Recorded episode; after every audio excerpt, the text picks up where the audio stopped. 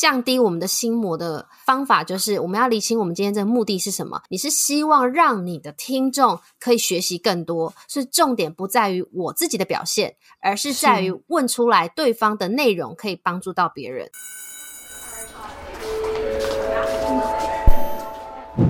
Hello Hello，我是 Janet。你的人生还没有下课，因为我将在这里跟你分享那些学校没教的事。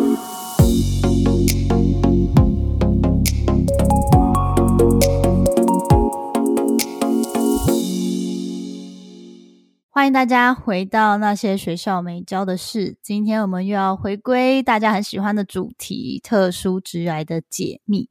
然后今天邀请到一个我觉得近期才认识，但是我认识他之后就觉得哇，他背景太厉害了，然后很仰慕的一位来宾，他是镜头教练洪婉倩。婉倩她呢自己过去在担任主播很多年，然后又从事记者、主持人，然后现在在经营自己的自媒体，然后也有在做教课跟。企业训练教大家如何在镜头前面正确的，然后有效的表达自己。那我觉得今天就很开心可以邀请到来跟我们分享。应该说过去这两三年来，都一个很重要的就是如何在镜头前很有效的表达自己，然后还有他个人的过去的经历。所以欢迎婉倩。Hello，大家好，我是镜头教练婉倩，可以叫我 Ann。简单的让大家了解一下我过去，就是谢谢刚刚 Jenna 的介绍。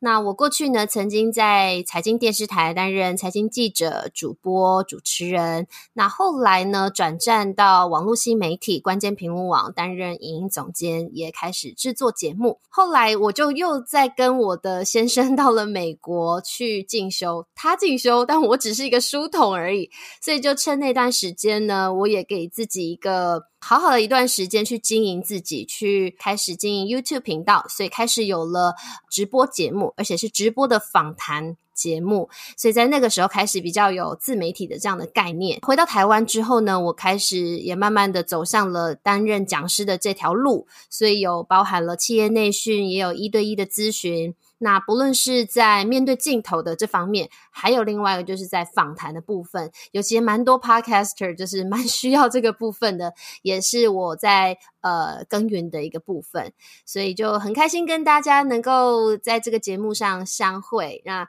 最近也开了一个新的课程，在好好好学校平台，那待会如果有机会可以跟大家再聊聊。太好了，我觉得今天我就是要自己把握机会，然后赶快跟你取经。台湾过去大概就是去年嘛，去年跟前年就是 podcast 节目大爆炸，然后再加上因为疫情，然后大家都在家工作等等，所以我觉得今天的主题在讲镜头表达力这一块，真的是现代人可以多学习。然后我自己因为你是记者，然后之前是主持人，有很多很想问。好，那首先可不可以先跟你请教，就是呃所谓的镜头教练这个角色啊，主主要是在提供什么样的训练？然后你大概教育的人，或者是跟你就是因为你有做很多企业内训，大概那个内容是跟你请教什么样的内容？我觉得蛮有趣的。其实我在三年前的时候，那时候在美国嘛，刚刚有说，就是那段时间终于真的让我可以好好静下来去思考我整个接下来的路，因为毕竟离开了电视台，不担任主播就没有那个光环了，这是非常现实的。那那时候我在思考我的定位的时候，讲到镜头教练，其实第一时间蛮多人会以为是。教那个镜头啊、光圈啊、怎么拍照的这种摄影师的那种，对对对对对。然后上网查也都是找到就是相关的一些素材，但是我又觉得说，只有镜头教练是可以最表达我想要跟大家分享的，就是在面对镜头表达这件事情。呃，应该是几年前，去年是 Podcast 大盛行嘛，可是，在更之前是 YouTube 开始盛行的时候，大家陆陆续续都要面对镜头讲话。可是呢，讲完就是。已经跨出那个门槛，开始面对镜头，这是已经是第一关嘛？第二关是录完之后觉得，嗯，好像哪里怪，哪里不对，就是有尴尬感，可是又说不出来，不知道该怎么调整。所以那时候就会身边有一些朋友就会想说，哎，那那问主播最对啦，所以就来问我。所以陆陆续续我就开始发现，哎，原来我的过去的经历是能够让自己在这个市场上有这样新的定位。所以镜头教练其实就是在协助大家在面对镜头的表达。包含了呃，我想并不是每个人都有超多的预算是可以找一个制作团队帮你架灯光啊，加专业摄影机啊，是没有办法。所以就是从硬体设置教大家如何自己在家里自拍，或者是线上会议，或是直播的时候，都可以知道怎么样去取景啊、构图啊，还有怎么打灯，让自己重点是看起来有质感。看起来让人家觉得有好感，这是我觉得最重要的。再来两个部分就是非语言讯息跟肢体语言，这怎么样让大家在面对镜头的时候是有精准表达？什么是精准表达？就是如果你表达从头到尾都是用一样的速度、一样的语调，那别人就会抓不到你的重点是什么。对，最后一个肢体语言的部分就是要强化我们的说服力嘛。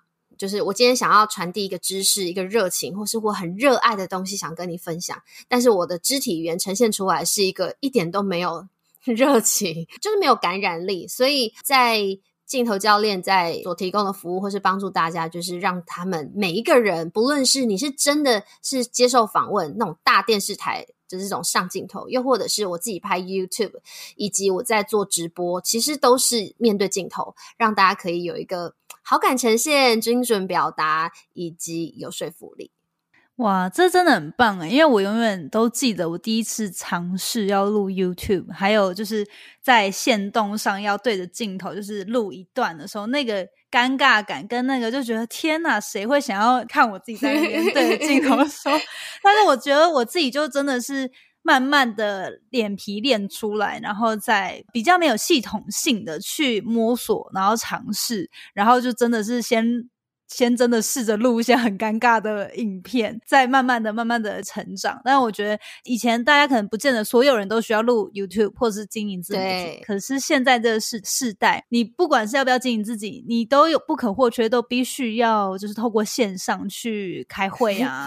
没有，所以就是就变成说，哎，你也没办法说，就必须得真的去训练这个技能，这样。我觉得蛮有趣的。你看哦，你刚好说你是一段一段，就是自己慢慢训练出来的。所以我当初一开始在接触这个讲师之路啊，就是大家会邀请我去内训啊，或一对一咨询的时候，其实我一开始非常非常的痛苦，因为我这些所有的经验跟 know how 都是过去累积过来的。电视台不会真的给你一个教育训练的手册，跟你说，哎，你要怎么样面对镜头？没有，全部都是。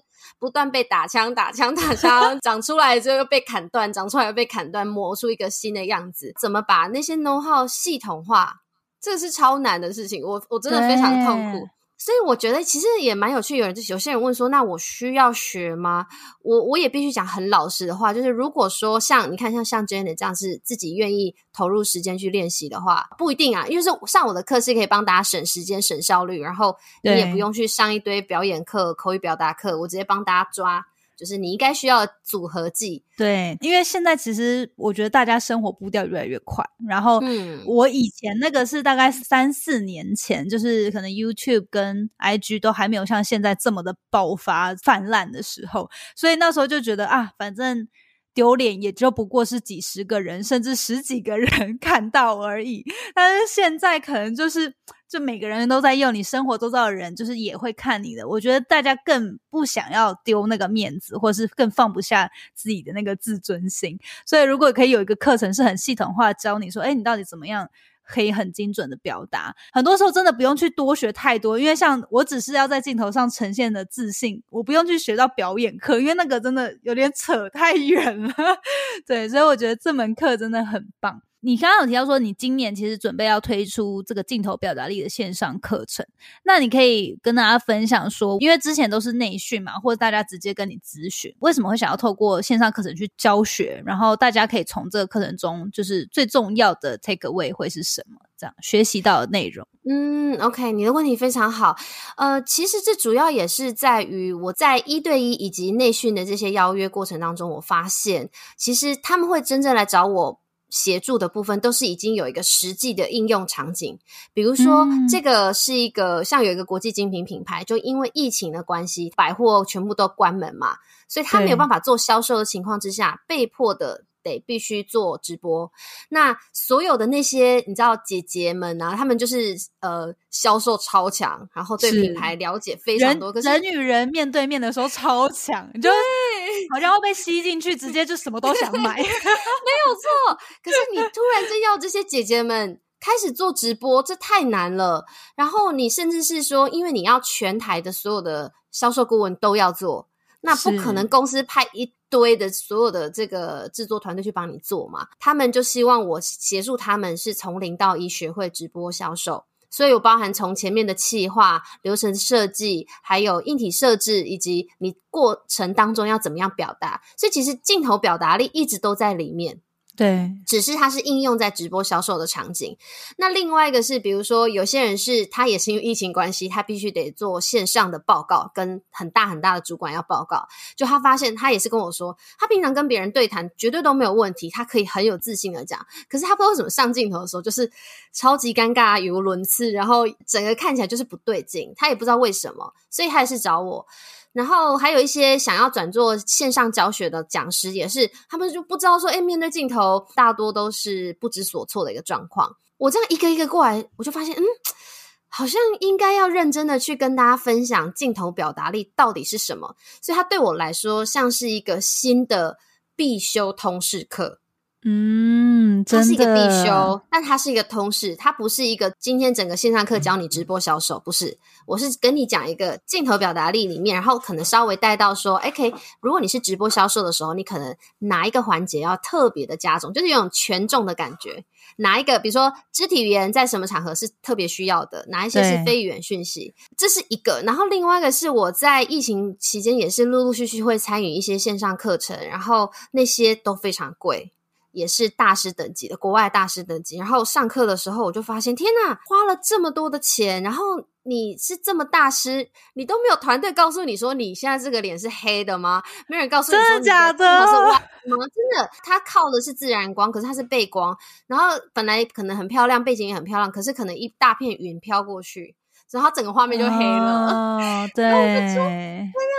这不是一个大师吗？然后。其实这个非常的现实，大家可以想象一下，就是你花了一笔大钱，然后上了这个课之后，你就发现，天哪，他连这东西都没有注重，你是会觉得说这个钱花的不值得，然后甚至你是想说，那它的内容你可能不会那么全心全意的去听下去了。这是一个很很小很小的例子，所以我才会觉得，嗯，好，现在既然因为疫情关系，大家都得要最简单的就是线上会议，对，然后直播销售。还有老师们全部都要做线上教学，还有线上的讲座，那我就觉得，嗯，好，我应该做一堂这样子的通识课跟大家分享。嗯，很棒，而且我觉得你刚刚说的那个线上课程的例子真的很，我很认同，因为 有时候那反应，对，因为那个就是一个专业度的呈现。经过疫情，应该大家多多少少都有上过线上课程，要不然就是你自己生命中必须得参与线上课程、线上会议等等。我就觉得哦，每次有人就是比如说那个光线很暗，然后背景很乱，或者是那种什么自己还跟别人讲话，然后麦克风忘记关那种，我就 超崩溃。的 今天真的分享，我觉得有很多在线上沟通的这部分，其实真的有很多是值得学习跟注意的细节，是可以帮助我们个人在。专业度的呈现，还有个性的呈现，是都可以去着重的。我刚刚听你在分享，我就也想跟大家说，就是，就你不觉得说我们在实体的会面，不论是社交场合去交换名片、认识新朋友、拜访客户、提案的部分，你都非常注重自己的仪容。你会看一下你今天的穿着是不是得体的，是不是符合那个现场的场合的正式、非正式，或者是就是比较 casual 一点。还有，你还会想说，那我的开场白应该要怎么讲，怎么介绍我自己，然后呈现的态度是什么？可是到了线上，为什么大家完全都忘记这件事情？可能就是下半身也没穿的正式啊，然后背景很乱啊之类的。对，就不是只是注重仪容而已。对，真的是学校没有教了，所以今天很开心有你来教我们，很荣幸。那你刚刚有提到说，就是因为课程毕竟它是蛮多元化，然后是很完整性的。然后你刚刚有讲到一个，其实我个人很感兴趣，因为除了基本上的设备、灯光啊，然后还有一些你自己该注重的一些心法跟。比如说仪容等等，你有提到一个关键字，我很好奇，就是所谓的非语言讯息，可不可以多做一下解释？就是说，哎，这个是什么样的概念？然后会教怎么样的内容？呃，我先讲整个大架构，就是我把镜头表达力拆成三个主要的核心环节。所以第一个当然就是我刚刚说的这个硬体设置嘛，因为它攸关了你整个让大家看起来有没有好感。对。第二个就是非语言讯息，那非语言讯息它就是我用很简白的方式来跟大家分享，就是一个除了你讲话的内容之外，你怎么表达，就是你的非语言讯息。所以，比如说你讲话的速度，比你跟长辈、跟小朋友讲话的速度绝对会不一样嘛。你会是要讲慢一点，阿妈你好，我跟你讲哦，对 不对？你一定是这样慢的。可是你在跟老板，不可能说老板，我跟你说，他就说讲重点。对，真的，对，他这就是非语言讯息。虽然我讲的是一模一样的文字，但是其实它都会透露出一些讯息。那第三个部分就是肢体语言了。肢体语言它也不是你讲的东西，也不是你嘴巴说出来的，它是你整个人呈现出来的感觉。就是你如果是驼背，然后整个畏畏缩缩的，然后跟大家说：“哎，我对这个产品非常有自信哦。”大家跟你讲，这一定会卖哦。你。这一点都没有说服力，没有 对，真的没有那个很不可信的感觉。对，就会觉得你都说服不了你自己，你为什么要说服我呢？所以我把它拆成这三个环节，是大家最可以立刻感受到所谓的镜头表达力的差别。那非原讯息的话，它就是或许待会有机会可以跟大家分享一下，到底就是它实际上可能有哪一些环节可以帮助大家自己也可以运用的。对，因为那个就是我刚刚我跟婉倩讨论的时候，他就说：“哎，那不然我们就实际来举例。”那那个我就很厚脸皮的请婉倩用我的个人的，就是那些学校美教的事的节目简介来呈现一下，就是如果一般人可能他们会怎么样去。朗读，或者是去呈现，然后跟上过课的人，他会怎么样去 比较正确、精准的呈现？这样，那可不可以就我们请婉倩来给我们示范一下？好，其实也跟大家就是各位听众分享一下，其实稍早我跟 Jenny 在讨论的时候，到底要用什么样的例子？那他本来有提到说，比如说我们在呃开场白自我介绍的时候，是不是可以教大家？那我我我的。观点是为什么我后来选择想说跟 Jenny 讨论用节目简介，是因为我们一般人不论是在什么场合，你在自我介绍你是很自然的，你就是在介绍你自己嘛，所以你是至少是有人味、有情绪的。但是当你是在简介一个东西的时候，你在简报啊、提案啊，你比如说啊这个案子的缘由、宗旨或者什么，你一定是看着简报，然后稍微去多加一点点东西，只是你就会不自觉有点像就是念过去。很像机器人的，对对对，所以所以我觉得可以简单分享其中的两个，一个就是语速跟你的停顿的部分，因为它就是攸关着你整个节奏跟语气嘛。所以我的小 p e p 就是说，如果你是遇到重要的字句的时候，你一定要放慢，就是一样的速度过去，别人可能根本抓不到你的重点，除非他非常非常非常认真的去听你讲说什么。那另外一个就是停顿，因为你也必须要让观众呼吸。大家可以回想一下，有没有生活中有一些朋友是讲话非常非常快，然后你就觉得哦，听完我好像等一下我需要呼吸一下，因为他没有呼吸，你也没办法呼吸，然后你就生怕错过任何一个讯息。其实这样的话，在呃镜头语言里面，因为大家太容易分心了嘛，就是你有任何一堆荧幕、一堆分页都可以去看，所以在这样情况下，大家会疲乏，那就会没办法。Get 到你想要说的东西，这就是为什么精准表达、非语言学习非常重要。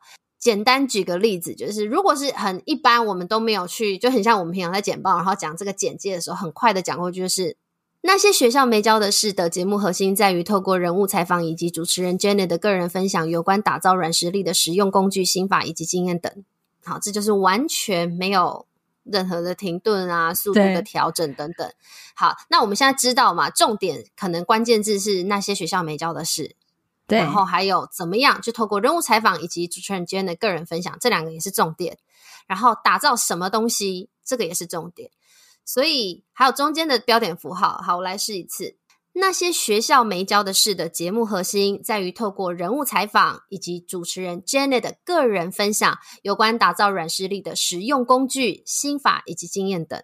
我这个是有一点呃强化它的方式，因为听起来可能觉得哦好像有点不自然，但是我必须要强调这个速度以及停顿它所带来的不同，所以你可能。别人他并不是一字一句认真去听你讲东西的时候，他可以快速 get 到。OK，好，节目重点是什么？你的核心是在于第一个是采访，第二个是 Jane 的个人分享。好，那分享什么呢？大概他可以 get 到几个关键字：工具、心法和经验。就是透过这样简单的例子，希望让大家可以理解说，哦，非语言讯息它的差别在哪里。对，而且那个你刚刚第二次的版本，就是真的就突然那个主播的气势出来，讲话的力度跟自信感，我觉得都可以透过语速还有停顿去让人家更吸引别人要注意你在说什么。这样，那如果你自己就觉得哎呀很急，然后要把所有资讯都丢给大家的话，我觉得那个反而容易被大家耳朵可能就自己关掉、屏蔽了、放空了这样子。嗯，很棒的举例。谢谢你的示范，谢谢 Janet。好，那所以我觉得透过课程，等于说大家就像你刚刚说的，可以在家透过线上的方式，就可以学到它所有最基本的各种标配，对不对？就是硬体怎么使用，然后它的呃一些心法上可以注意什么。然后最后最后一部分还有肢体语言，肢体语言哦，你说就是真的哎，只有如果二 D 在荧幕前面的话，它可以怎么样呈现？这样，如果大家对于课程有兴趣的话，我们会把更多晚倩的这个最新的线上课程资讯都放在资讯栏，大家可以再去查看。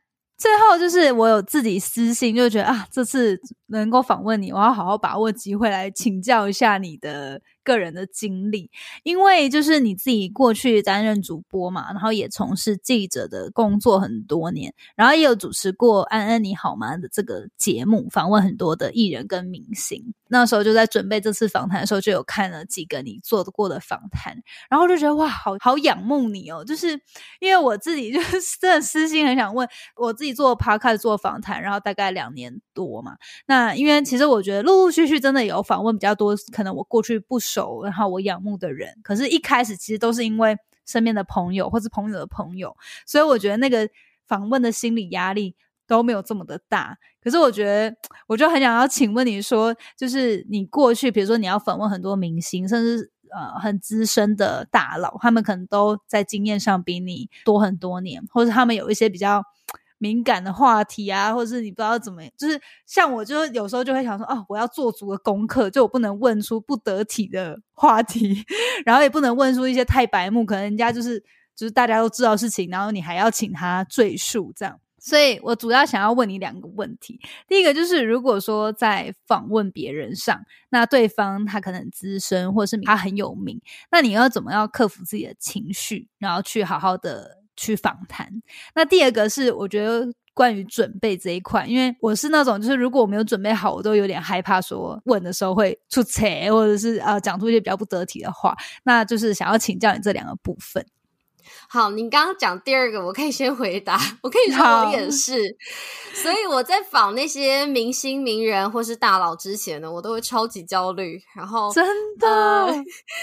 呃，但是没有第二个方法，就是死磕自己就对了，疯狂的准备。但是呢，呃，我觉得有一个关键点，是因为他可能有，尤其是名人，他的资料非常非常多，然后你可能一时之间，要么消化不完，要么是这么多，然后我，可是我不知道我应该取哪一个重点来去访问他，所以其实应该，呃，因为我刚回台湾的时候，一开始是先教大家访谈。就是怎么样做准备，怎么写访纲，然后怎么提问等等。所以，呃，有一个很重要的环节，就是我们要记得我们的目的是什么，就这个访谈的目的是什么。因为通常访谈有三个目的，其中一个就是学习，他们就是带着学习的。一个期待来去收听或收看你的节目的，反过来你就要去思考，我今天这个访谈的目的是要让我的受众学习的话，那我要抓什么重点，就不会变成我什么都想问，因为你目的非常明确了，然后用这个再去筛选说，OK，好，我现在有这么多资料，或者是我都还没有收集资料，我可以去找哪方面的资料去提问。像你对我来说也是很资深，然后有，而且因为你个个人有非常多元的背景，因为我们是已经见过面，所以我那个心理压力比较没有这么大。我就觉得 OK，那今天其实我觉得就像你刚刚说的，只是我没有这么系统化去分析它。我就说 OK，晚倩来，我就要跟他学。镜头表达力，请他分享这一块的。然后，诶，因为他还有做过记者，所以我想要多问一下关于访谈的这部分，这样。所以这个真的很棒，就先想你的目的性是什么，这个主轴到底。要呈现的内容是什么，然后再来就是以那个为出发，然后去想说，哎，到底这个人的过去背景跟经历有什么是可以最佳呈现出来？你想要跟他效仿学习的内容。因为我也是走过那段路，非常痛苦，真的。那另外一个部分就是比较偏向心魔跟就是那种紧张感，你你自己会怎么样去克服啊？好，我这里必须跟大家说，我到现在啊，我在访问别人，我也一样会很紧张，所以这是非常正常了，就算是。大家访问过很多的，他们都还是会紧张，所以我把过去的一些经历就是整合起来，就是对我非常有帮助的。我可以跟大家分享，是在关键半小时，就是你在正式访谈前，不论是真的你不是真的做内容，你可能只是去拜访客户。你要去访谈之前，你可以用半小时的时间，前半小时。好，我举我的例子，就是我在正式访谈前呢，我们到现场一定要先 setting，然后打招呼嘛。我会先跟对方说好，差不多交代完之后，我就会去去一趟厕所。对，然后去一趟厕所的时候，我就会让自己一段安静下来。你很多时候，你就算你躲到旁边，还是会有人跑过来问你什么，有的没的。可是厕所绝对不会有人追过去，所以我会去厕所，让自己安静下来，然后闭上眼睛思考一下。第一件事情，我要先理清我的目的。一样跟刚刚访谈有点像，降低我们的心魔的方法就是我们要理清我们今天这个目的是什么。比如说今天 Jenna 访问我，你是希望让你的听众可以学习更多，是重点不在于我自己的表现，而是在于问出来对方的内容可以帮助到别人。像我当初在思考也是说，OK 好，我不要去，因为很多紧张是因为我们觉得自己表现可能会不好，或是会让大家失望，或者是觉得是不是问的很烂等等。我跟你讲，这是非常正常。但是当我今天转念是 OK，我不论怎么问，我不论怎么赖没有关系。但是我把这些东西问出来之后，目的是要帮助，因为我当初做安妮好吗？是希望让所有深陷低潮的女性，大家都可以被鼓励嘛。所以我理清我的目的，我瞬间把重点不放在我自己身上了，我的压力就卸除掉非常多。然后第二个是我开始催眠我自己，因为我平常会有一些，就是每个时期不一样，但是会有一些自己心目中的偶像。然后你常常看他影片，你眼睛闭下来，你就想象他。然后比如说他他走在舞台上的，或者是他在镜头前的表达，他怎么去说，他的神情，然后他的肢体，想象他之后，然后催眠自己就是他。我现在要上升，然后这个人上升，这时候你就又忘记你自己了，因为就是现在本人已经不在这个 issue 里面。重点就是 我现在就是那个人。那你上升之后，你就会让自己的那个状态就是 OK，立刻切换那个 mode。哇哦！然后再来第三个是意向训练，就是很多运动员他们其实都会做意向训练，就是说你现在一样闭着眼睛，好，OK。假设我今天是在实体，好，我就用脑海中的画面把整个流程走过一遍。比如说，我现在就是待会等下打开门，我就是那个我的偶像，对不对？我要华丽的登场，然后很有自信，很有架势。走出去之后，我第一件事情可能是要再跟那个受访者再打招呼，好，坐下来别麦，然后别麦之后，我的开场要怎么开场？然后过程当中，他不论怎么他的回答，然后我要怎么回应？你甚至可以把整个流程题目都走过一遍，然后到收尾，全部走过之后，其实你就不紧张了。因为很多时候我们紧张是不知道待会会发生什么事情，所以意向训练就是你走过整个流程之后，你已经有心理准备，而且你自己也先知道说，OK，待会这里的时候我可能要做什么事情，它就会让你更有自信。对，然后第四个就是，OK，你这些所有心理建设都好了之后呢，把自己的能量提高。因为上镜头的时候啊，镜头是一个滤镜，它会把你能量吃掉的，所以你要拿出你很高的能量。真的，就是你可能觉得你你平常这样讲话都没有问题，可是到播出的时候发现，嗯，这个我怎么那么冷静之类的？对，会看起来很冷漠，就很低迷这样子。对对，就觉得嗯，所以是他不喜欢对方吗？还是什么？没有，其实就是 能量被吃掉了。所以呃，在心理建设全部 OK 之后。你要把自己的能量提高，待会我就是要用一个更 high energy 的状态出去。所以当你一开门的那一刹那，你就已经是那个状态，好的状态已经是 well prepared，就可以开场了。这就是我的关键半小时提供给大家。哇，这四个步骤真的很棒诶我觉得透过这样子的这四个，你就可以有点像是放下你的不是自尊心，但是放下你的有点像是小我担心的这些事情，然后可以投射出，哎，其实是我我做这个访谈是为了比自己更大的目的，你去学习或是想要模仿他。对我来说，我觉得刚刚就觉得听到角色扮演，我已经不是 Janet 了。我在访谈的时候，我可能比如说我想要跟婉倩一样自信，然后精准，然后讲话就是要有那个主播的气势。因为我之前其实有听过类似的方法，然后我在想说，那个内心会在想说，哎，但是我也想要呈现 Janet 的。某种独特的样貌，可是可能就像你说的，我当我是我自己的时候，那个紧张感就比较高。但是如果说我是扮演某样的角色的时候，就好像比较不会这么的紧张。所以你自己会等于说抓一个平衡，对不对？比如说你想要模仿某样类型的呈现跟感觉，可是也会是有你自己独特味道的吗？其实这个方法它主要是帮助你在前面的这个心理建设，然后让自己就是不要这么紧张。所以它主要是跨过那个门槛。那当你就是你知道有点像是头过身就过的感觉。对对对对对，因为真的是比如说演讲或者是访谈，都是前面那五五到十五分钟最紧张，但过了就过了这样。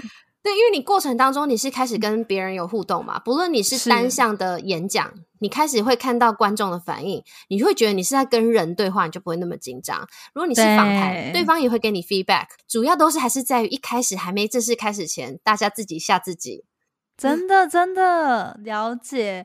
对，而且你最后说到那个镜头是会吃能量，这个我觉得也很重要。因为我自己最有感的是在演讲的时候，其实我有发现线上也是。就原本我觉得线上还好，但我后来回顾我过去的内容的时候，会觉得，哎，其实线上也是。就是你真的要比平常你跟人直接面对面对话说更高亢、更精神抖擞。因为其实我本身是。应该你也感觉出来是比较温温的那种人，可是我每次演讲都要逼自己更爆发性一点，然后所以我每次演讲完都会超累，就是觉得那个。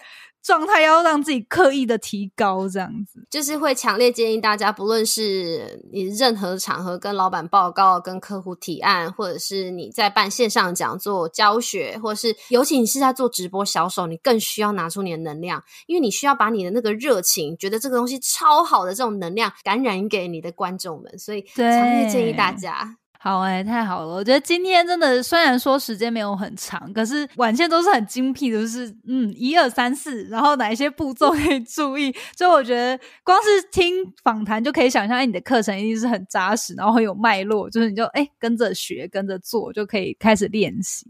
那最后就是我想要请教，因为每一位来宾我都会问他们这个问题，就是如果说你可以。给年轻时自己一个建议，你会想要对几岁时的自己说什么？我的这个答案呢，比较没有制式在哪一岁，而是在可能二十几岁，就大学毕业后到三十岁之间，因为我的人生有非常多的变化，包含了从电视台离开这个主播台吓坏大家，然后到网络新媒体，新媒体之后。当主管不好好当，又又跑出来离职，就是自己出来做接案的部分。然后后来又抛下台湾的一切，跟 老公到美国去，也是让所有人都想说你在到底在干嘛。然后回到台湾之后，就从零开始嘛。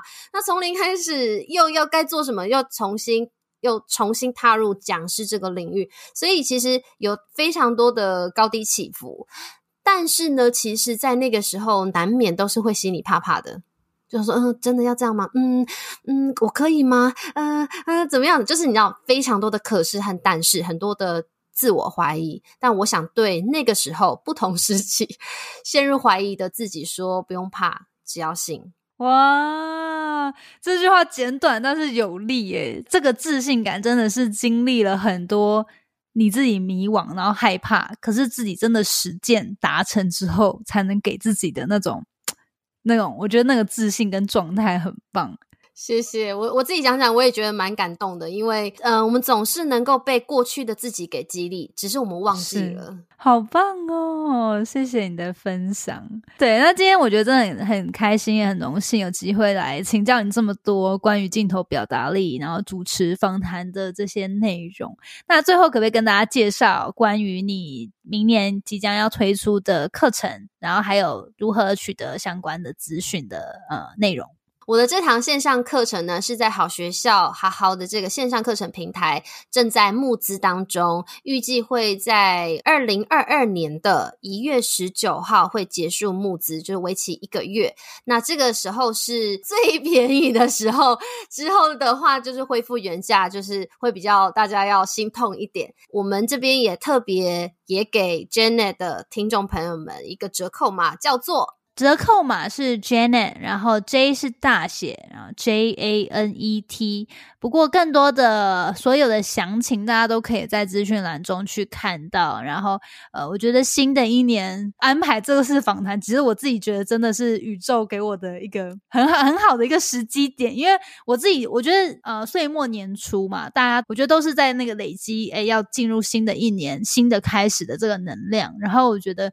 虽然说疫情有渐渐的好转，不过这个镜头的表达力是已经真的是我们这一辈人。不可或缺的，尤其现在是更年轻的人，他们都一定必须得学习。哎，我透过线上怎么样去做简报，怎么样去呈现自己的想法，然后呃是很精准、很简洁，然后是很很有影响力的。所以我觉得透过这堂课程，我自己都迫不及待，很想要学习。那大家感兴趣的话呢，欢迎就是在就是晚倩的课程还在募资的时候去支持他。那在一月十九号之前都可以以优惠价，然后加上折扣嘛用。Janet 的折扣码的话，可以额外再折三百元。那大家如果感兴趣的话呢，一定要多加把握。那除此之外，其实我觉得晚千过去在他的 YouTube，然后他的 IG 都有很多的关于访谈的技巧，然后有很多的作品集跟过去做的内容。那大家感兴趣，因为其实我在做功课的时候，我也发现，哎，你之前教很多。那个主播笔记借你抄的这个节目的时候，其实有超多很实用的内容，大家也都可以先去参考，先去看这样。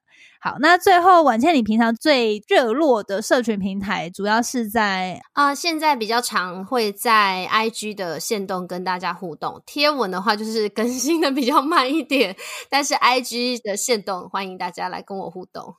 好，那大家我就会再把婉倩的 Instagram 的账号放在资讯栏，也欢迎大家去追踪，然后去跟婉倩互动。好，那今天真的很谢谢婉倩的时间，然后我跟你学到好多，我要回去来把那个四步骤列下来，以后访谈前就是一二三四，然后开始开始就是在躲在厕所做这一件事情。可以试试，可以试试。谢谢 Jenna，也谢谢所有的听众朋友们。今天的访谈就到这边结束，那欢迎大家再到线上多跟婉倩互动。好，那谢谢大家，我们下周见喽，拜拜，拜拜。谢谢你今天的收听。如果喜欢今天的节目，欢迎你到 Apple Podcast 帮我打五颗星，给予鼓励。